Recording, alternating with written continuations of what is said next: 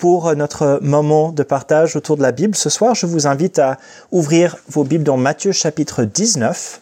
Matthieu 19, les versets 1 à 12. On dit qu'il y a deux sortes de passages difficiles dans la Bible. Il y a des passages qui sont difficiles à comprendre parce que le sens de certaines expressions n'est pas clair, on n'est pas sûr exactement de quel contexte les choses ont été dites. Euh, et c'est pour ça qu'on dit que c'est des passages difficiles. Euh, il y a d'autres passages qui sont difficiles car ils sont faciles à comprendre, mais difficiles à mettre en pratique. Soit car notre propre nature euh, humaine nous pousse contre, soit parce que nous sommes dans une culture qui rejette les choses qui sont dites dans la parole. Dans Matthieu chapitre 19, les versets 1 à 12, nous avons un peu de ces deux éléments. certaines parties qui sont un peu difficiles à comprendre ce que Jésus veut dire exactement, et d'autres choses qui sont difficiles simplement parce qu'ils vont complètement à l'opposé de ce que notre culture enseigne aujourd'hui. Et je crois que c'est une des raisons pour lesquelles c'est important de regarder ces versets et d'en parler. Et donc, pour commencer, je vais simplement lire Matthieu chapitre 19, les versets 1 à 12. Lorsque Jésus eut achevé ses discours, il partit de la Galilée et se rendit aux confins de la Judée, au-delà du Jourdain. De grandes foules le suivirent, et là il les guérit. Les pharisiens l'abordèrent et dirent pour l'éprouver, Est-il permis à un homme de répudier sa femme pour n'importe quel motif Il répondit, N'avez-vous pas lu que le Créateur, au commencement, fit l'homme et la femme, et qu'il dit, C'est pourquoi l'homme quittera son père et sa mère, et s'attachera à sa femme, et les deux deviendront une seule chair. Ainsi ils ne sont plus deux, mais une seule chair. Que l'homme ne sépare donc pas ce que Dieu a uni. Pourquoi donc, lui dirent-ils, Moïse a-t-il commandé de donner à la femme un acte de divorce et de la répudier? Il leur dit, C'est à cause de la dureté de votre cœur que Moïse vous a permis de répudier vos femmes.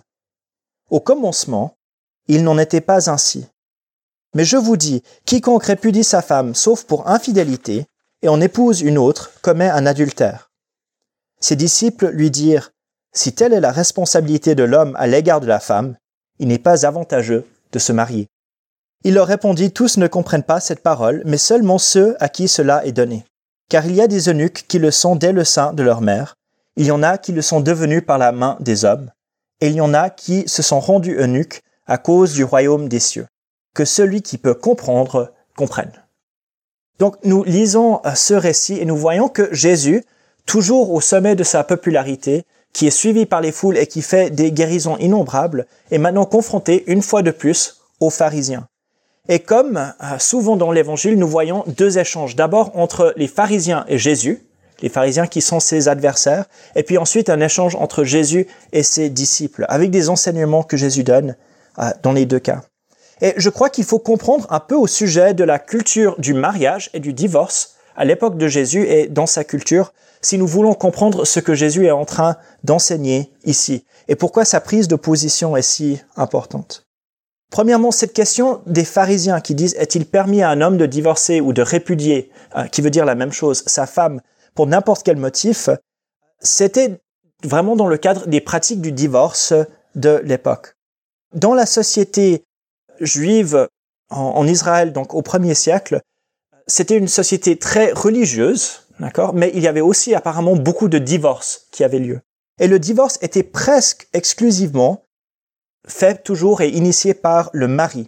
En tout cas, donc, euh, dans cette culture spécifique. Et le divorce semble donc avoir été assez fréquent et n'avoir pas été un tabou, comme ce serait plus tard, par exemple, en Europe au Moyen Âge, où vraiment on voyait très mal le divorce. Et plutôt, ici, il y avait une pratique assez courante du divorce. Et à cette époque, donc, le débat concernait principalement non pas si le divorce était moral ou immoral, mais dans quelles circonstances le divorce était permis dans la loi de Moïse.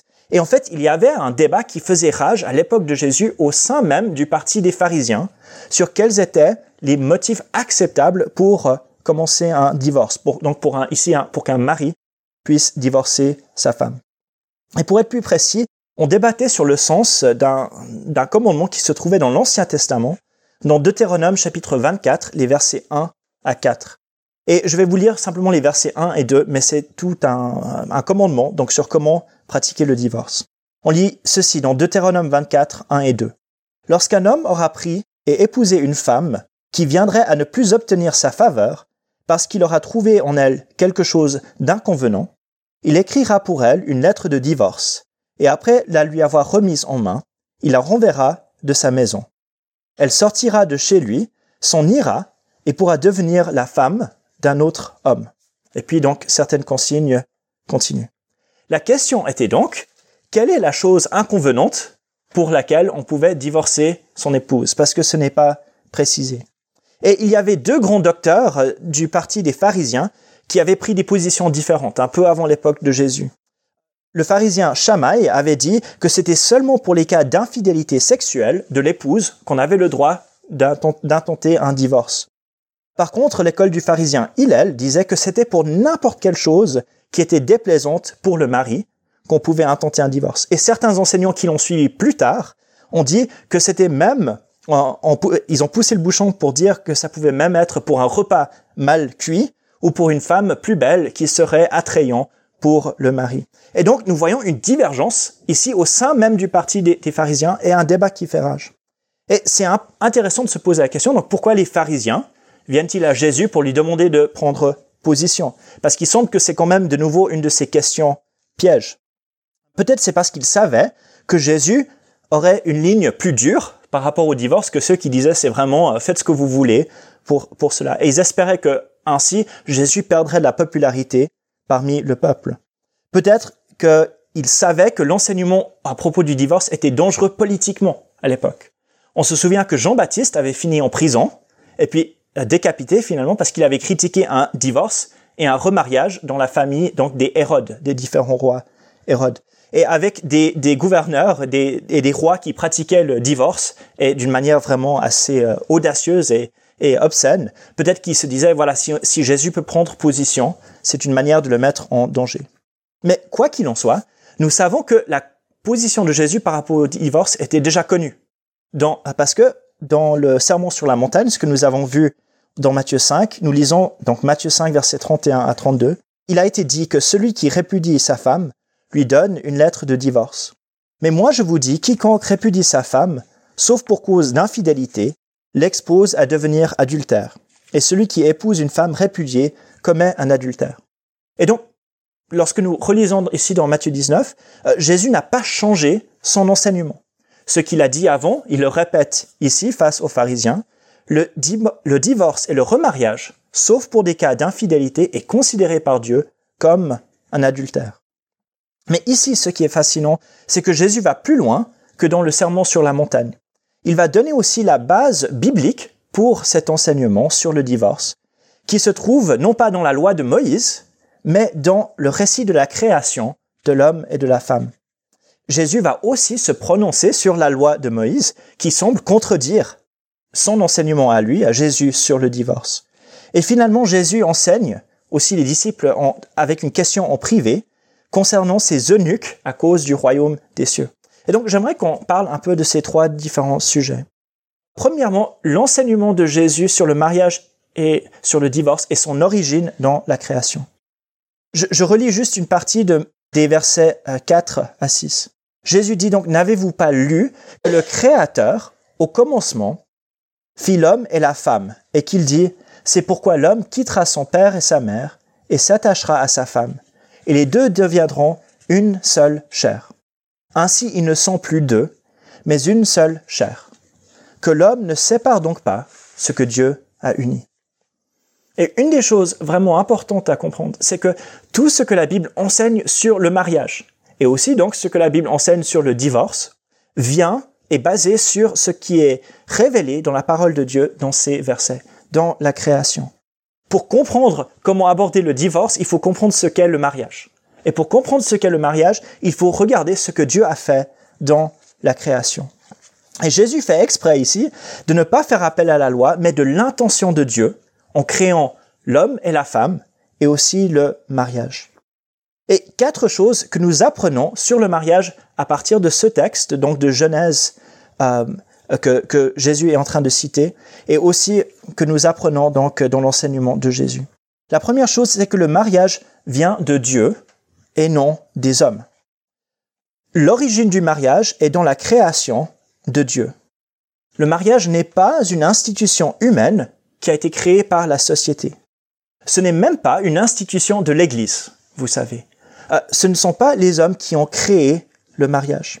Et le mariage n'est pas défini par nos préférences ou par l'individu, mais le mariage fait partie du dessein de Dieu pour l'humanité.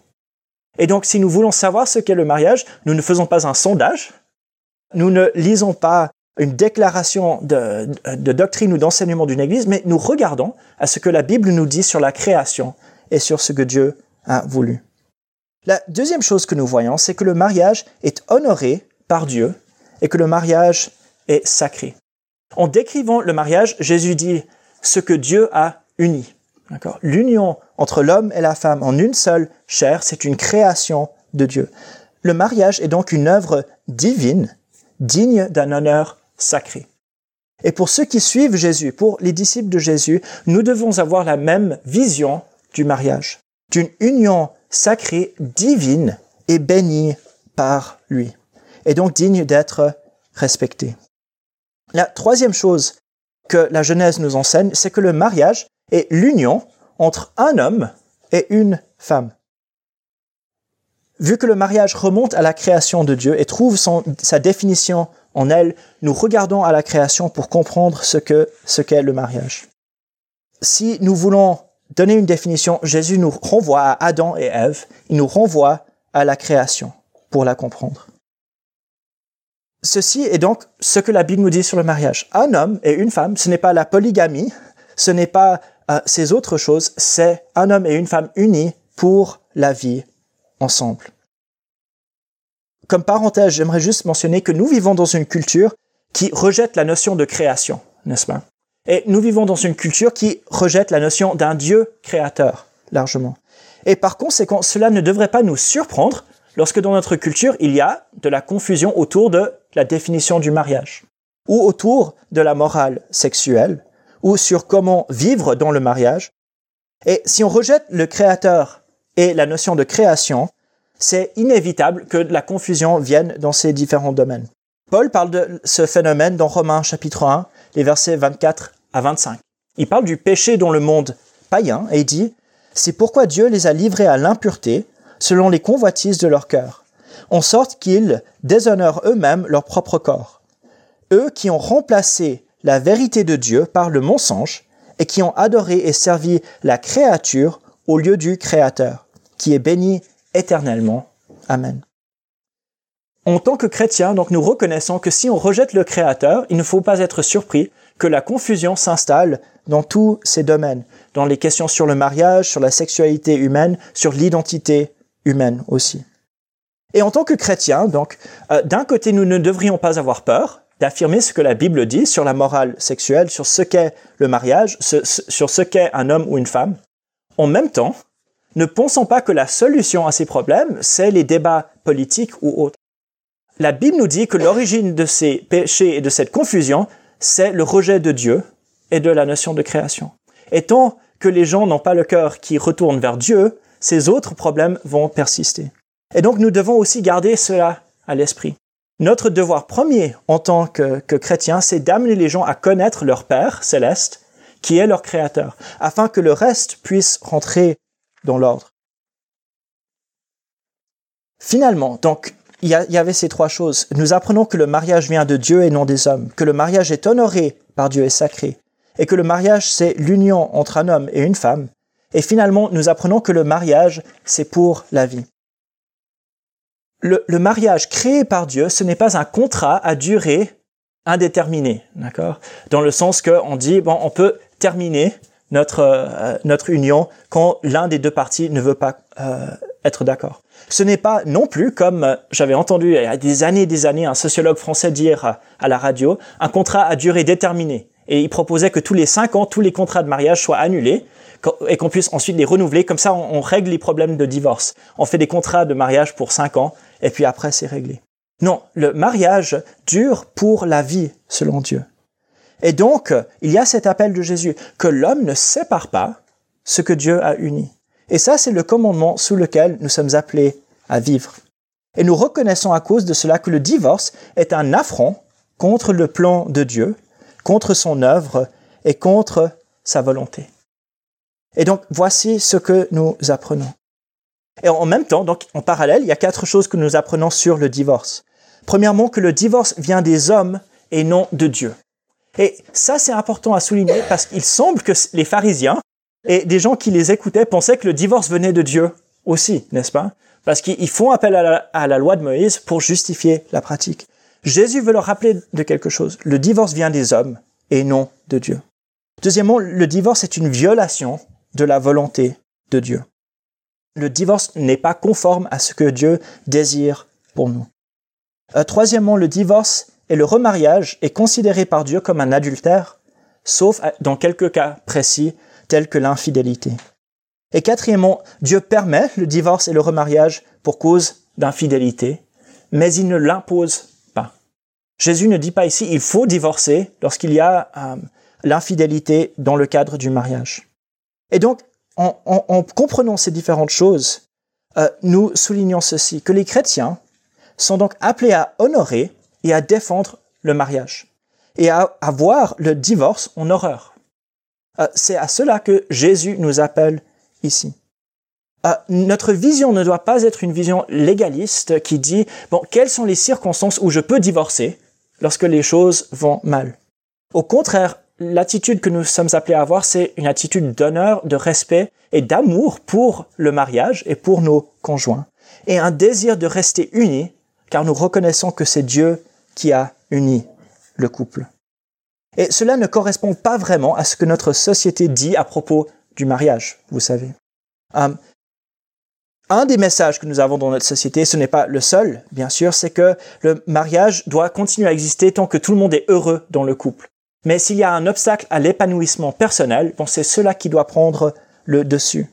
Um, uh, l'épanouissement personnel, se faire plaisir soi-même, ça c'est ce qui est vraiment important dans la vie. Et le couple, si cela contribue à cela, tant mieux. Et si ce n'est pas le cas, tant pis. Et nous voyons vraiment une autre vision de la part de Dieu.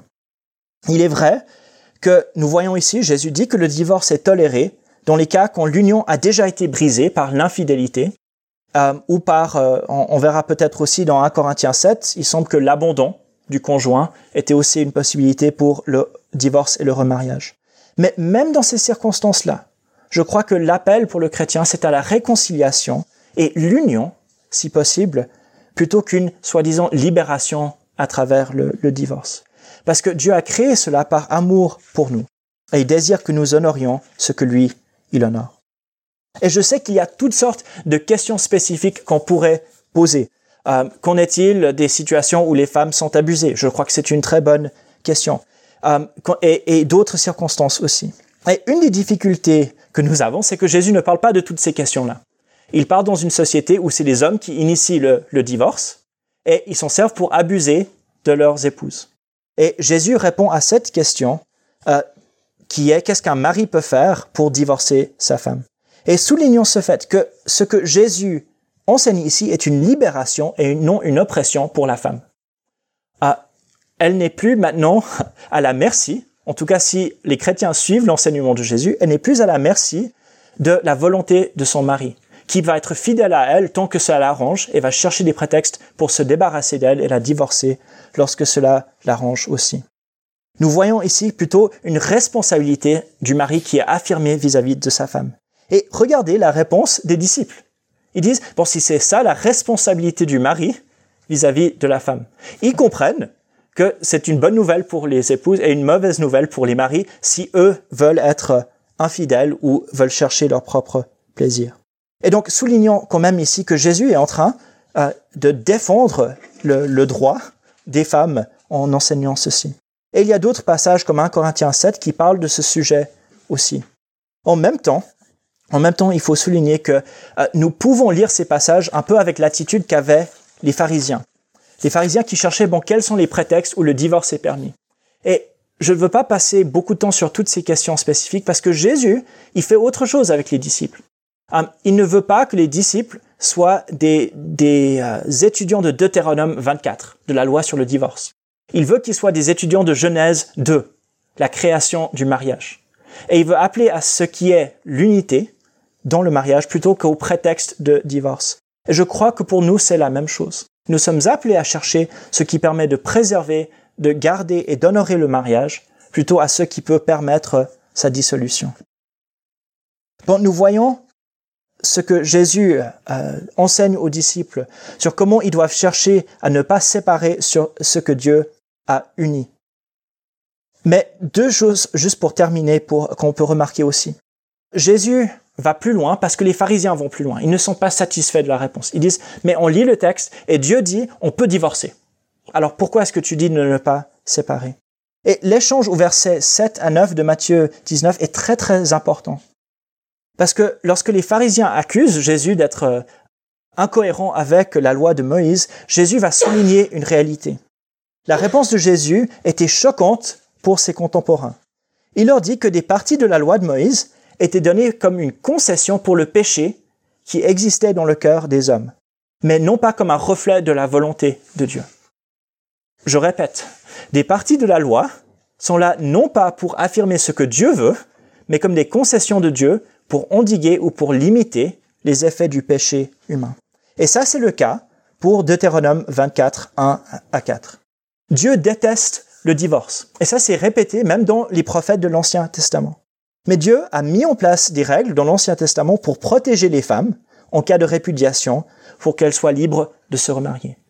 Jésus l'a fait non pas, euh, Dieu l'a fait pardon, non pas parce que c'était sa volonté et son plan pour le mariage, mais parce que connaissant la dureté du cœur des hommes, connaissant le péché, il a fait le nécessaire pour les protéger. Et donc, en tant que chrétiens, nous acceptons que l'Ancien Testament, la loi de l'Ancien Testament, est imparfaite. D'accord Mais ce message était dangereux à l'époque de Jésus. Et peut-être ces paroles de Jésus sont plus choquantes que ce qu'il dit sur le divorce et sur le mariage. Parce que il y avait une pensée qui se développait à, l'époque de Jésus, pas encore complète, mais qui commençait à, se développer, qui disait que la loi de Moïse, donc donnée à Moïse par Dieu sur Sinaï, était universelle, était éternelle, était inchangeable, et l'expression parfaite de la volonté de Dieu. Et quelques siècles après Jésus, ce sera mis par écrit et affirmé euh, vraiment, c'est la volonté absolue de Dieu. Et Jésus dit non. Vous pouvez lire l'Ancien Testament pour, lire la loi de l'Ancien Testament pour connaître Dieu et connaître sa volonté, mais cela n'est pas l'expression ultime de la volonté de Dieu. Et quelle est l'expression ultime de la volonté de Dieu pour nos vies? Bon, ce n'est pas la loi de l'Ancien Testament, c'est la vie de Jésus-Christ lui-même. Et Jésus est en train de dire ici, la loi est imparfaite, mais en même temps par sa vie, par son enseignement, par son comportement, il est en train de nous montrer un autre chemin qui, lui, est parfait. Et c'est dans la personne même de Jésus-Christ. Et donc pour nous, euh, je crois que cela nous donne deux pistes. Il y a des moments où des choses que nous lisons dans la loi de l'Ancien Testament nous choquent. Et peut-être c'est à juste titre, parce qu'il y a des choses qui se trouvent dans la loi de l'Ancien Testament qui sont là, non pas parce que c'est la volonté éternelle de Dieu, sur, euh, sur les points moraux ou autres, mais parce que c'est Dieu qui est à l'œuvre pour endiguer, pour limiter les effets du péché des hommes. Jésus lui-même l'enseigne. Mais l'autre chose, euh, et l'autre piste, c'est un rappel que pour nous, notre euh, point de référence ultime pour connaître la volonté de Dieu, c'est Jésus lui-même. C'est sa vie, c'est sa manière d'agir, et c'est en lui que nous trouvons réellement l'expression parfaite de la volonté de Dieu. Nous terminons donc avec ces derniers versets et cet échange un peu étrange sur les eunuques. Donc, quand, Jésus euh, est, confronté, je vais le dire, par ses disciples qui disent, si telle est la responsabilité de l'homme à l'égard de la femme, il n'est pas avantageux de se marier. Donc l'enseignement de Jésus est choquant même pour ses disciples. Ils disent, si on ne peut pas divorcer pour n'importe quelle raison, autant ne pas se marier. Euh, la mentalité qui est là, c'est assez, assez frappant. Jésus donne une réponse énigmatique. Il va parler d'eunuques. Il dit, il y a des eunuques qui sont par la naissance, par la main des hommes, et qui le sont pas pour le royaume de Dieu. Donc passage difficile à comprendre. De quoi est-ce qu'il parle? Bon, un eunuque, déjà clarifiant ce que c'est, c'est quelqu'un qui était soit par euh, castration, soit par un handicap, euh, qui était donc incapable d'avoir des relations sexuelles et d'avoir des enfants. Donc c'était d'habitude des castrats, mais aussi des gens nés avec des déformations et donc des gens qui ne pouvaient pas être actifs sexuellement. Et ça, c'était, c'était des gens qui avaient une importance dans le monde antique, car souvent c'était les responsables de s'occuper des femmes, des rois, ou des harems dans d'autres cultures aussi. Et souvent, c'était des gens qui avaient euh, euh, une certaine dignité dans la société parce que c'était des gens de confiance, parce qu'ils ne pouvaient pas trahir le roi ou, ou l'empereur. Mais Jésus va parler ici d'eunuques qui le sont pour le royaume de Dieu. Et ici, il parle euh, de personnes qui sont donc volontairement célibataires pour le royaume de Dieu. Je, je crois, et il y a vraiment un consensus là-dessus, que Jésus ne parle pas de personnes qui se castrent lorsqu'ils deviennent chrétiens. Nous savons pour deux raisons. D'accord? La première, c'est parce que Jésus parle d'eunuques pour le royaume en réponse à la déclaration des disciples, mieux vaut ne pas se marier. Et Jésus va plutôt dire, plutôt que des gens non mariés, il va parler d'eunuques. La deuxième raison, c'est que dès le début de l'histoire de l'Église, Acte chapitre 2 et par la suite, nous ne voyons pas une classe de gens qui se castrent pour le royaume de Dieu. Par contre, ce que nous voyons, c'est des gens qui prennent la décision de rester célibataires pour l'œuvre du Seigneur ou pour obéir au commandement de Jésus au sujet du divorce et du remariage. Et donc Jésus parle ici de cela. Jésus dit que ces personnes qui décident de ne pas se marier, euh, soit parce qu'ils ont été, ils se sont divorcés d'une manière qui n'était pas conforme donc à ce que Dieu a dit et décident de rester célibataires, soit parce qu'ils décident de ne pas se marier du tout. Et Jésus dit, il y a ces gens qui sont des eunuques pour le royaume.